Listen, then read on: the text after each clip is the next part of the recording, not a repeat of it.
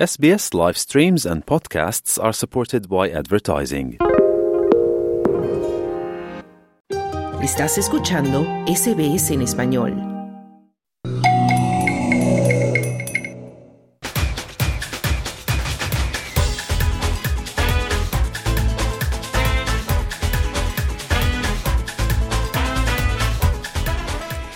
¿Sabías que las acrobacias de las animadoras están consideradas como deporte y que cada año se celebra un mundial en los Estados Unidos?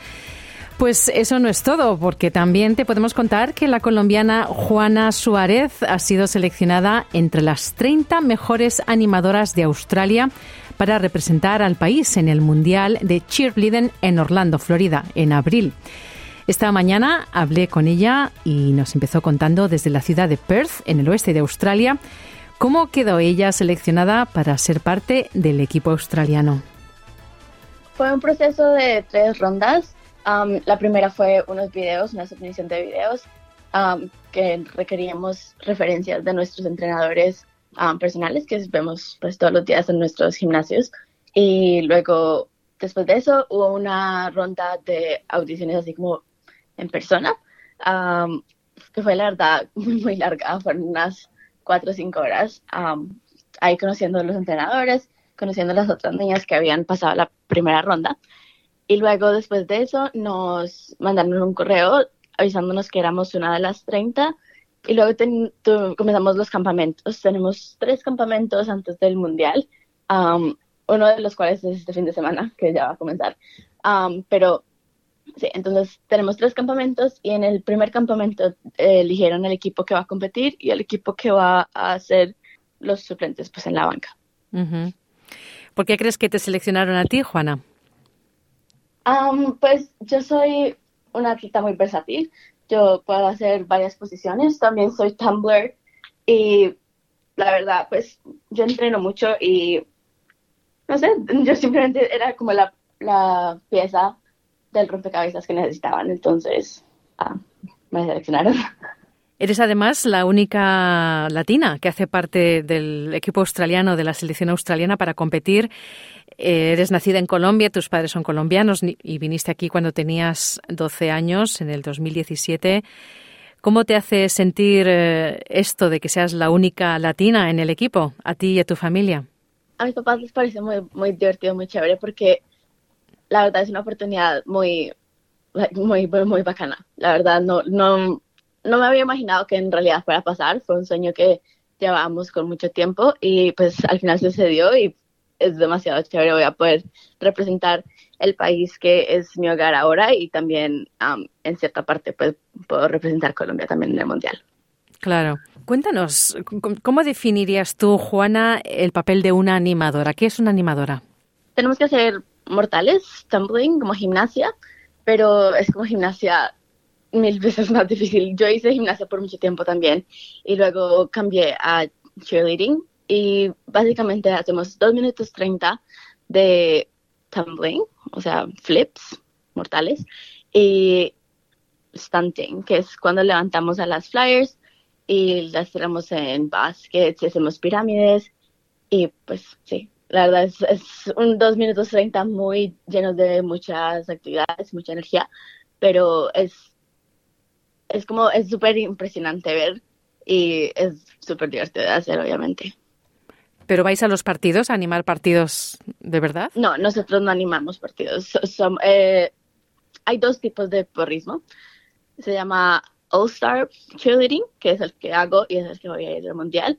Um, que hacemos como una parte como de porrismo al inicio de la rutina, pero no estamos animando a ningún equipo, simplemente es como para mostrar nuestro país y simplemente como seguir el estereotipo sin animar a nadie, porque nosotros somos nuestro propio deporte y no necesitamos estar animando a nadie. Ok. Ahora tienes 18 años y decidiste hacerte animadora a los 13. Bueno, ya venías con ese recorrido en el mundo de la gimnasia, pero ¿qué te llevó a querer hacerte animadora? Mi familia se mudó del lugar donde estábamos, entonces eh, yo necesitaba conseguir un nuevo gimnasio. Y yo tenía algunas amigas que eran porristas también, entonces decidí, pues, como no, no había encontrado ningún gimnasio de gimnasia que me gustara, decidí intentar algún gimnasio de porrismo. Y encontré uno que se volvió literalmente mi segundo hogar. Y pues el resto es historia, el resto yo la verdad paso ya tanto tiempo y la verdad sí es como mi segundo hogar y es súper, súper divertido. Cuéntanos, ¿qué es lo más duro y también lo más gratificante de ser animadora? Lo más duro es la parte mental. Obviamente uno es un deporte de equipo y uno necesita a todos sus, sus amigas y todas sus compañeras que hagan su trabajo, pero también hacer su propio trabajo y sobre todo cuando las cosas no van bien. Si uno sabe que uno fue el error que costó, digamos, el campeonato, pues eso la verdad es lo peor. Y pues obviamente uno quiere hacerlo mejor por sus entrenadoras, que ellas hacen mucho por nosotras. Entonces cuando no logramos hacer lo que ellas esperan o lo que nosotras queremos, la verdad yo creo que eso es lo más duro del deporte. Pero también lo más gratificador es, es justamente lo opuesto, es cuando uno sabe que todo el mundo hizo su trabajo y todo el mundo logró, pues logramos el gol que necesitábamos y logramos um, logramos hacer que nuestras entrenadoras estuvieran contentas con nosotras. Antes me decías que entrenas 30 horas a la semana y que además eres entrenadora de otras niñas más pequeñas. Es como tener un trabajo a tiempo completo, casi, ¿no? Sí, es literalmente mi trabajo a tiempo completo. Um, la verdad es algo que yo amo, amo con toda mi alma. Entonces, todas esas horas, la verdad, no se sienten como mucho. A mí me puede pasar un entrenamiento de cinco horas y pienso que ha pasado una hora porque mm, como que me meto tanto en el mundo y no sé, es que es como todo, me encanta. Estoy literalmente obsesionada con eso. ¿Y qué dirías que es lo más importante? Eh, ¿La fuerza física, la flexibilidad, el ritmo? yo creo que obviamente la fuerza física es muy importante, pero también depende mucho de tu posición en el equipo. Si eres una de las flyers, ah, la flexibilidad y el control del cuerpo es muy importante. y la y si eres una de las bases, pues tener fuerza física y también, también control del cuerpo y como saber trabajar en equipo con las otras bases para poder levantar la flyer. Mm, cuando dices las bases son las chicas que os ponéis juntas para que luego se suban encima como una torre las, las de arriba, ¿verdad? Sí, pues ahora no, no, es tanto como que se paran en nuestras espaldas y se levantan por allá, sino que se paran en nuestras manos y las tiramos y sí. Wow. tres abajo y somos dos bases y una que se llama el backspot, que es la de atrás. Mm. ¿Tú piensas compaginar tu carrera profesional cuando termines los estudios de enfermería con seguir siendo animadora? Sí, me encantaría, sobre todo, yo sé que eh, la, una carrera en un deporte no dura mucho, pero siendo poder seguir siendo entrenadora, yo tengo una entrenadora en particular que es muy especial para mí, ella también ha competido en el mundial y ella también es enfermera.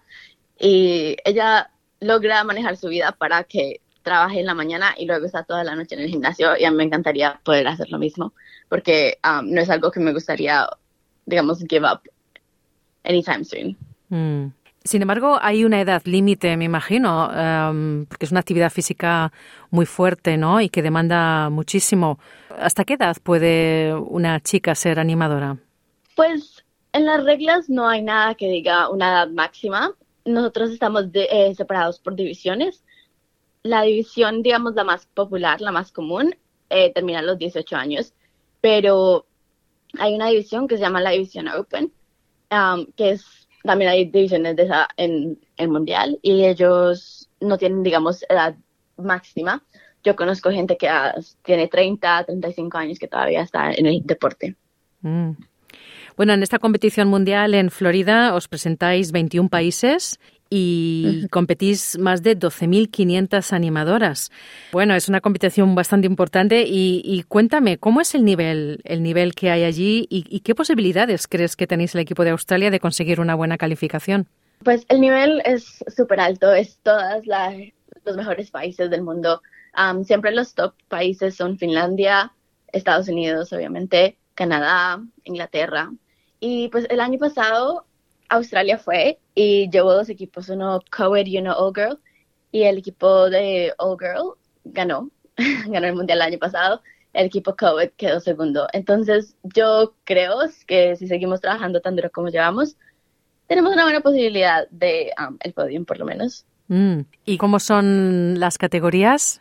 Tenemos dos categorías. All Girl, que es una división de solo niñas, puedes tener entre 16 atletas a 22 y la misma, la misma cantidad de personas en COVID que tienes, puedes tener hombres en el equipo. ¿Y te gustaría verte animando en algún partido de fútbol o de rugby o de fútbol en algún momento o eso te da igual? No, la verdad, esa parte de cheerleading, eso es más en, en Estados Unidos y la verdad a mí esa parte no me, no me atrae. A mí lo que me encanta es las competencias y pues poder estar con mi equipo todo el tiempo. El mundial se puede ver en el canal olímpico, entonces espero pues que todo el mundo lo pueda ir y ver y animar a Australia y también Colombia y muchos otros países hispanohablantes también van a ir a competir. Entonces sería genial que más gente pudiera ver el, el deporte. Juana Suárez, muchas gracias por estar aquí hoy con nosotros en SBS Audio. A ti, muchas gracias. Chao. Dale un like, comparte, comenta. Sigue a SBS Spanish en Facebook.